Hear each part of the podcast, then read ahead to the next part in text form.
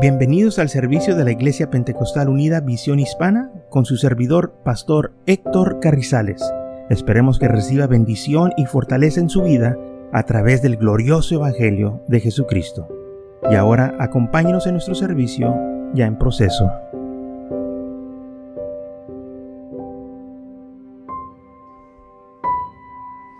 Versículo 1 dice así, el primer tratado, oh Teófilo, hablé acerca de todas las cosas que Jesús comenzó a hacer y a enseñar, hasta el día que fue recibido arriba, después de haber dado mandamientos por el Espíritu Santo a los apóstoles que había escogido. ¿Ok? Entonces, Señor dio mandamientos y su mandamiento era que los discípulos salieran por todo el mundo y predicaran este evangelio. Y esto es algo que nosotros nos tenemos que acordar.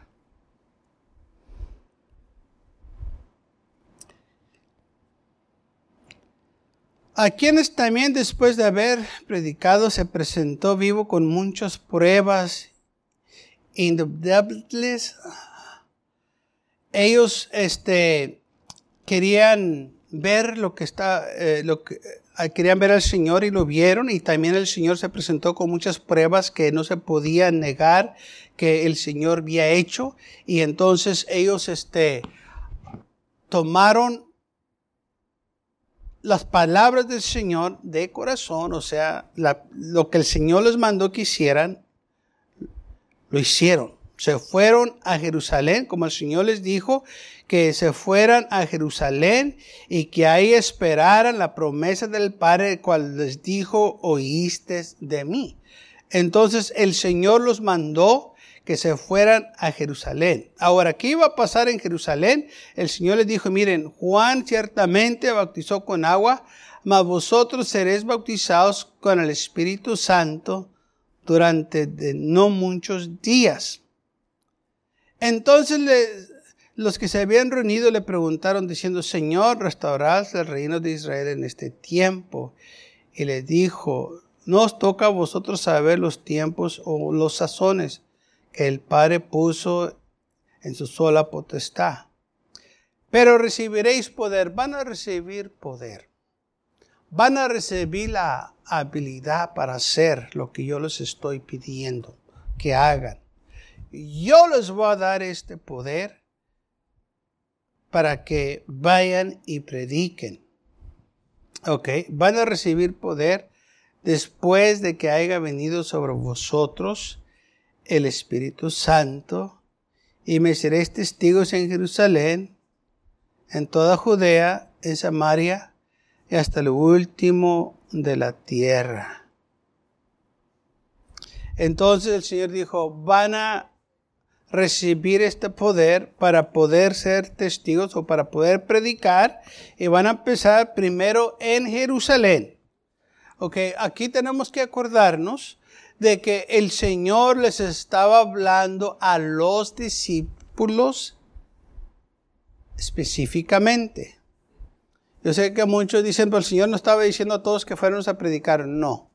El Señor les estaba diciendo a los discípulos y les dice claramente que se fueran a Jerusalén. Entonces, si nos está hablando nosotros aquí, tenemos que ir nosotros también a Jerusalén. Pero no nos está hablando nosotros aquí, les está hablando a los discípulos. ¿Por qué a nosotros no? Porque los gentiles todavía no tenían el Evangelio. ¿Cómo podemos predicar algo que no tenemos? Entonces el Señor estaba mandando a los discípulos que se fueran a Jerusalén y que ahí esperaran la promesa del Padre, que es el Espíritu Santo. Y de ahí se iban a ir a Judá y luego a Samaria y luego hasta lo último de la tierra. Iban a estar predicando este evangelio a los gentiles que somos nosotros.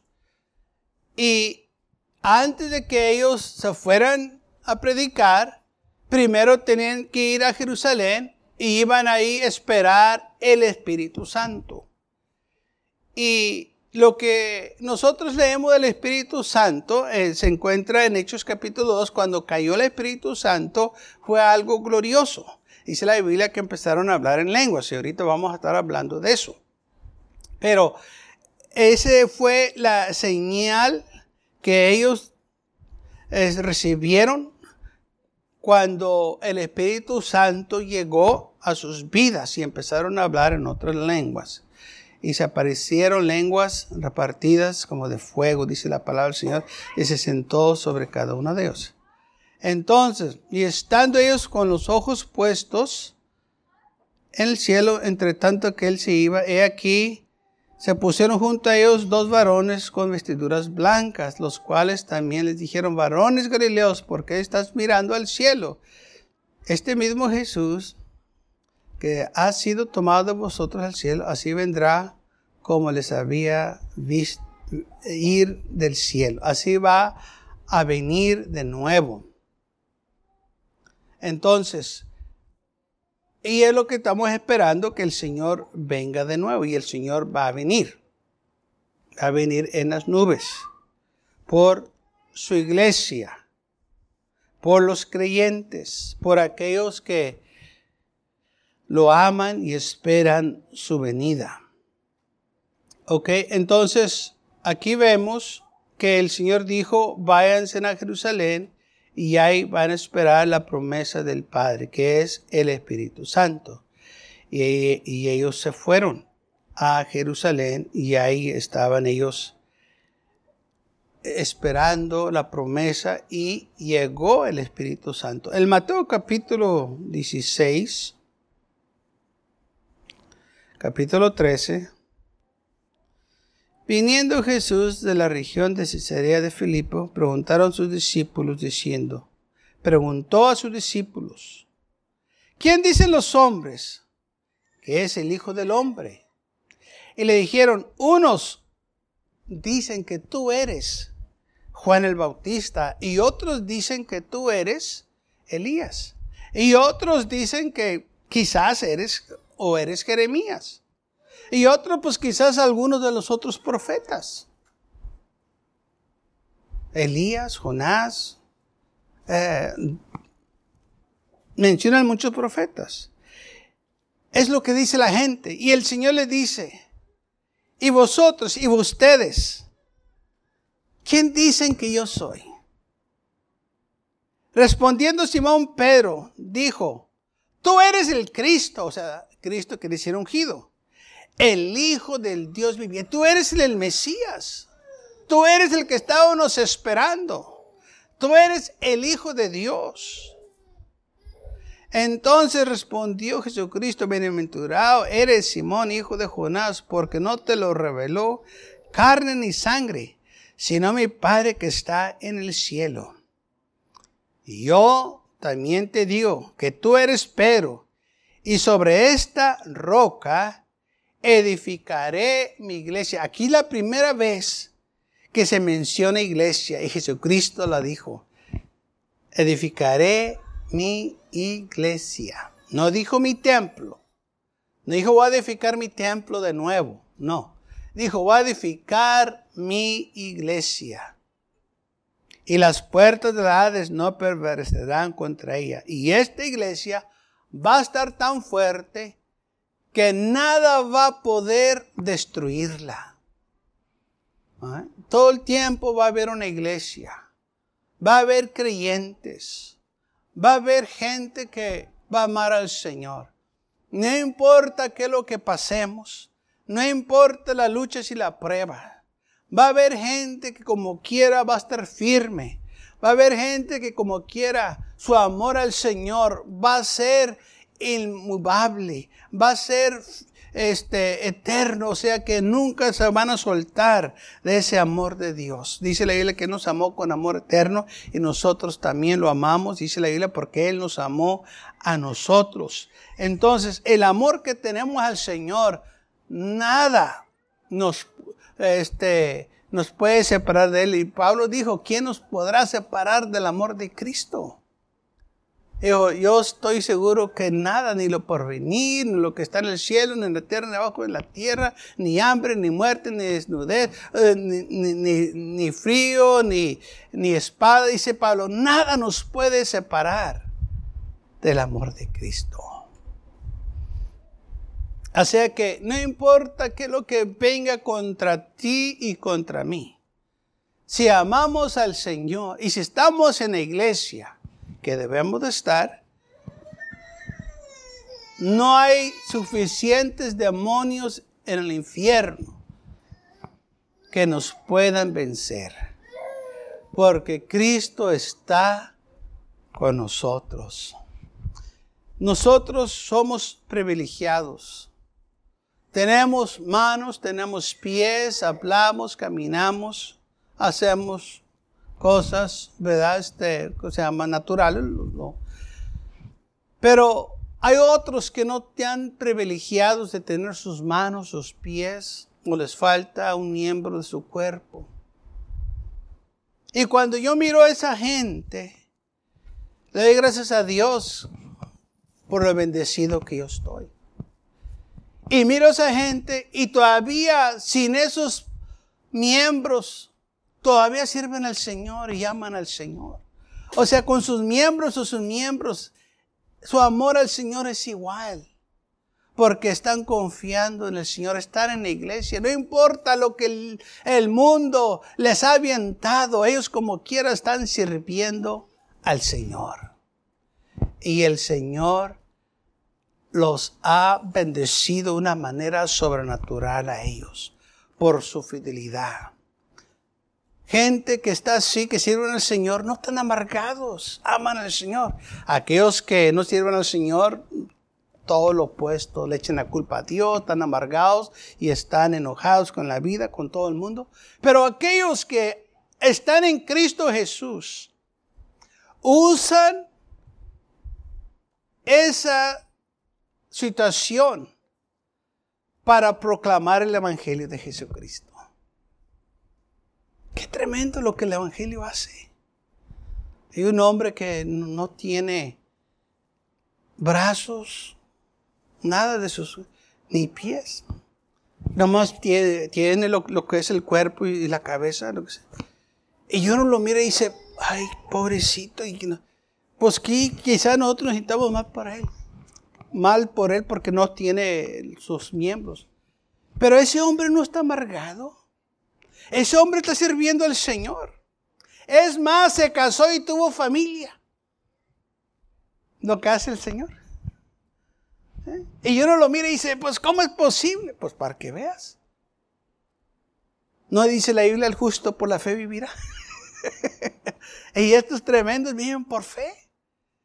Y nosotros acá nos quejamos y ellos acá miramos su condición, hermano, ¿cómo nos vamos a comparar con ellos? Los que se deben de quejar no se quejan. Y los que no se deben de quejar nomás se están quejando y murmurando. Y no nomás él, yo he visto otros hermanos, otras personas que les faltan parte de su cuerpo y bien contentos, bien animados, sirviendo al Señor, motivando. Y es lo que hace este hermano, fíjese. Anda motivando a los hermanos que tienen brazos y pies y él ni tiene, y motivándolos. En lugar que nosotros lo motivemos a Él, Él viene a motivarnos a nosotros. Qué relajo, ¿no cree usted? Y todo porque esta persona, toda su confianza está en el Señor. Es la esperanza de Él, el Señor Jesús, esperando un día que va a tener un cuerpo glorificado, que un día Él va a poder brincar y saltar en la presencia del Señor. Amén. Y es lo que la iglesia da da esperanza al captivo, al enfermo, al afligido, al que le falta un miembro de su cuerpo. Fíjese, nomás el Evangelio le puede dar esperanza a esa clase de persona, porque las otras religiones no pueden hacerlo, pero nuestro Evangelio tiene poder para hacer esas promesas. Cuando tú estés en la gloria o cuando tú mueras, te vas a levantar con un cuerpo glorificado y vas a tener todo lo que tú deseabas, tus miembros, el Señor te va a dar un, cuerpo glorioso y lo vas a gozar por la eternidad. Alguien diga gloria a Dios.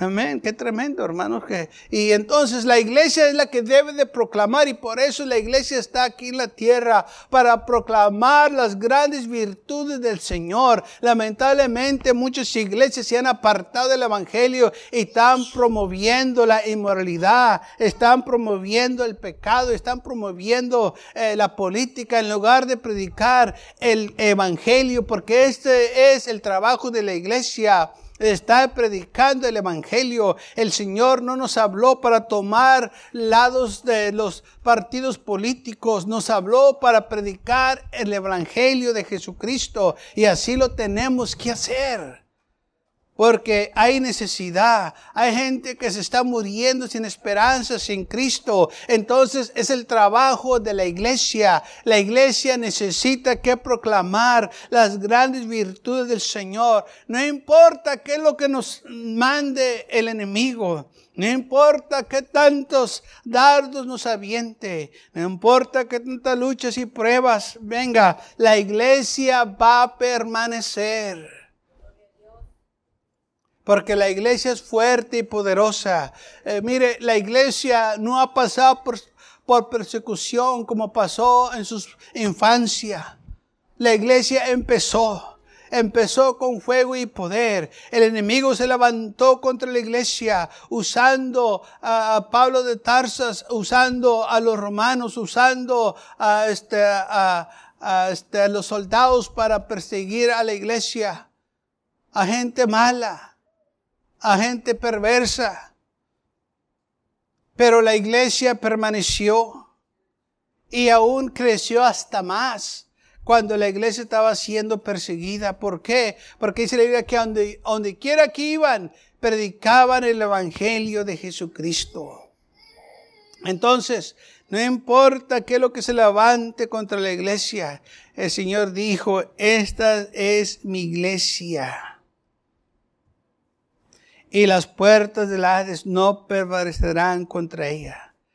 No importa lo que venga, no importa lo que el infierno te mande, iglesia, vas a permanecer porque yo estoy con ustedes.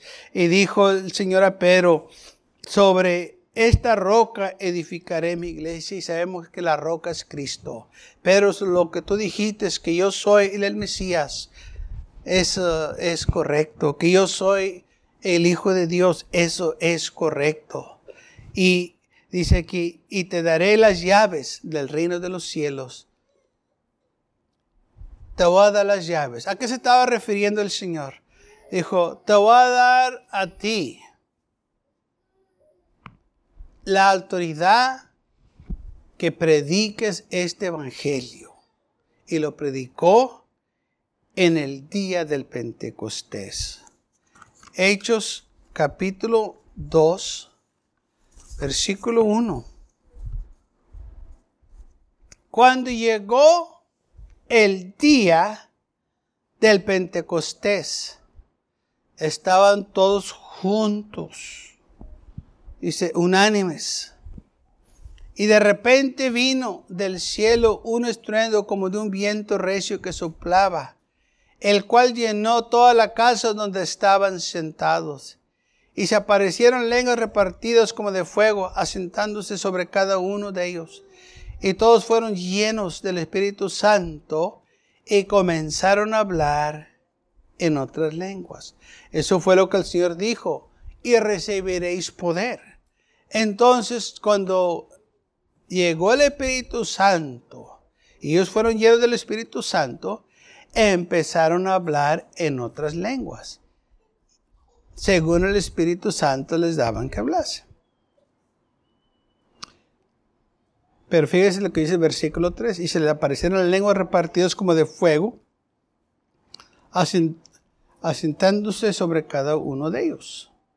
Versículo 14. Entonces Pedro, poniéndose en pie con los once, alzó la voz y les habló o les predicó. ¿No fue lo que Jesús le dijo? A ti todas las llaves del reino de los cielos. Tú vas a abrirle, tú, tú vas a abrir la puerta para que los gentiles entren y que sean salvos, para que todos oigan, porque dice la Biblia que en el día del Pentecostés estaban hombres de todas las naciones reunidos ahí en Jerusalén.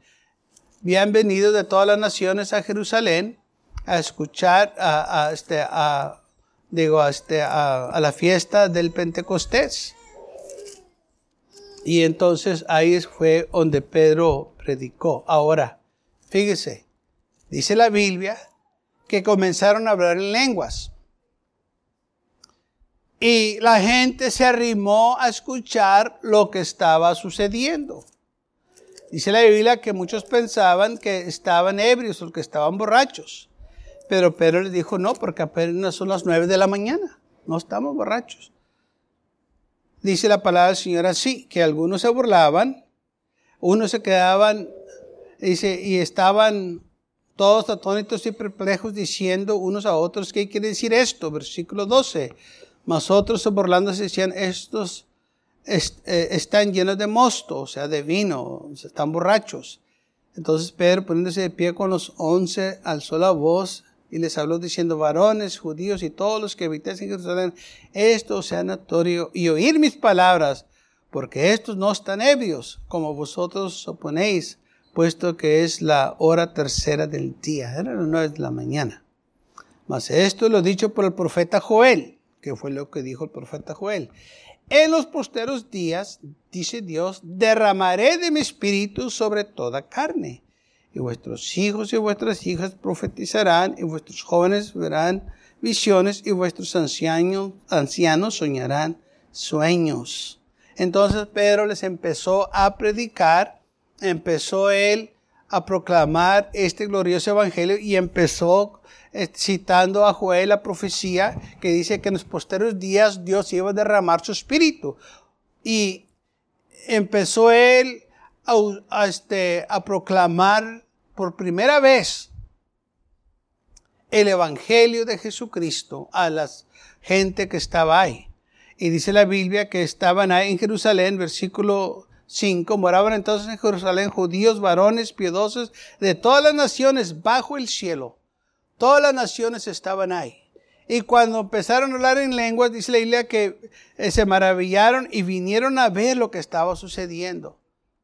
Ahora, ¿recuerdan en la torre de Babel cuando los hombres se rebelaron contra Dios? Y dice la Biblia que de repente ellos empezaron también a hablar en lenguas y no se entendían lo que estaban diciendo. Y se dividieron y se dejó el proyecto empezado de la Torre de Babel y ahí fue donde se empezaron los hombres a, este, a desparramar a diferentes partes de la tierra. ¿Por qué pasó eso? Porque no se entendían. Hubo eh, el, cambio de lenguaje. El Señor causó que las lenguas entre ellos no se entendieran. Ahí fue donde empezó el español, el inglés, el alemán, el francés. Entonces las lenguas fueron los que los desparcieron por toda la tierra. Porque estaban desobedientes, estaban en rebelión. Aquí de nuevo vemos lenguas. Pero estas lenguas, como eran angelicales, eran santas, eran de Dios, y estos hombres estaban en obediencia y estaban en oración, trajeron a todos para atrás. La gente, la gente vino, todas las naciones estaban ahí, y Pedro les predicó. Entonces, en el Antiguo Testamento fueron las lenguas los que los, los perramaron. En el Nuevo Testamento fueron las lenguas los que les trajeron y se unieron de nuevo. Porque es lo que Dios quiere, traer a todas las naciones de nuevo para que le sirvan como antes. Y estar bajo un solo espíritu, el Espíritu Santo. Y esto fue lo que pasó en, eh, el día del Pentecostés. las lenguas, dice la Biblia, eh, se quedaron atontos y se maravillaron y empezaron a decir, ¿qué quiere decir esto? Entonces Pedro les empezó a predicar. Aleluya. Ahora, aquí fue donde nació la iglesia. ¿Ok? Aquí nació la iglesia. En el día del Pentecostés, la iglesia nació en fuego. Cuando Elías se topó con los profetas falsos de Baal en el monte Carmelo, dijo esto, vamos a orar, ustedes van a orar a su Dios y yo voy a orar a mi Dios, eh, que es Jehová. Y el Dios que conteste por medio de fuego, ese es el Dios verdadero. ¿ah? Ese, ese, fue el reto. Y dice la Biblia que los profetas de Baal empezaron a clamar a su Dios y nada sucedió. Y cuando el profeta oró, el fuego cayó y consumió el holocausto, las piedras, las víctimas, el agua que estaba en la zanja, se llevó todo el fuego del Señor. Entonces, ¿quién, fue, quién era el Dios verdadero? Pues el Dios de el profeta Elías. ¿Qué, ¿Qué cayó aquí? Fuego. Cuando Salomón oró, dedicó el templo, cayó fuego del cielo y encendió el fuego del altar. ¿No dice la Biblia que nuestro Dios es un fuego consumidor? Y aquí vemos de nuevo el fuego que descendió. Dice, se aparecieron luego repartidos como de fuego, asentándose sobre cada uno de ellos. El fuego de Dios cayó. Este es el Dios verdadero. Esta es la iglesia verdadera. La iglesia que tiene fuego es la iglesia verdadera. La iglesia que tiene el Espíritu Santo es la iglesia verdadera. Por eso dice la Biblia que si no tenemos el Espíritu Santo no somos de Cristo porque no tenemos el fuego. Es el fuego que nos identifica que seamos del Señor. Es el Espíritu Santo. Amén. Que este, nosotros sabemos que somos de Él.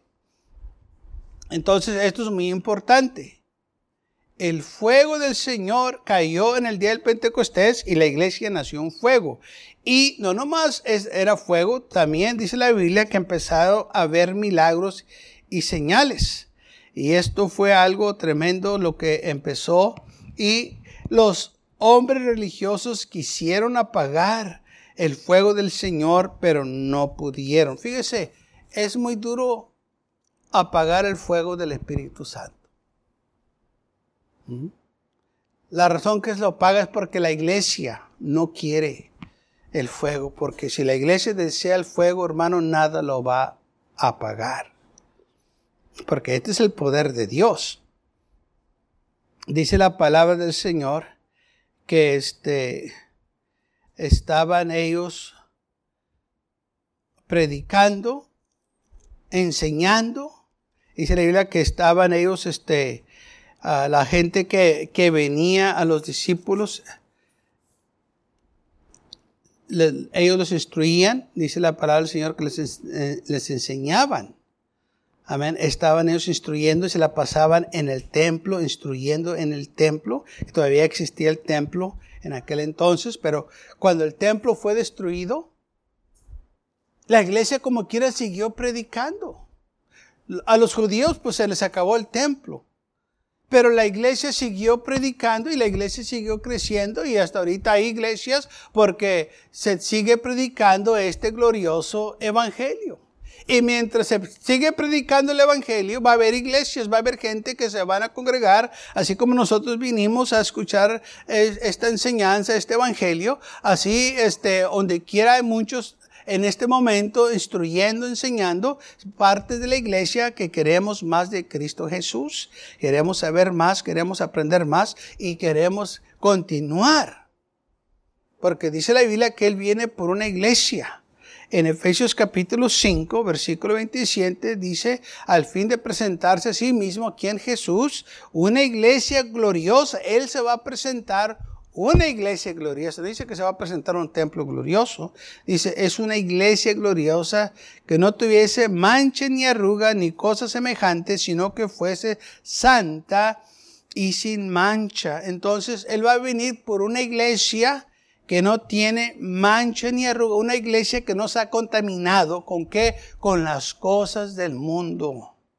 Una iglesia que todavía predica el Evangelio, que todavía predica la fe, que todavía predica Jesucristo, lo que hizo por nosotros en la cruz del Calvario. Una iglesia santa, apartada del mal. Una iglesia que es diferente al mundo. A eso viene el Señor a, a llevarse. No una iglesia que es como el mundo, que habla como el mundo, que anda como el mundo. No. Él viene por una iglesia santa, una iglesia apartada del mal, una iglesia que no se ha contaminado o que no se ha corruptido o que no se ha mezclado con el mundo, sino que se ha apartado y que se mira la diferencia. Alguien diga gloria a Dios. Lamentablemente, muchos piensan que la iglesia es opcional y no es.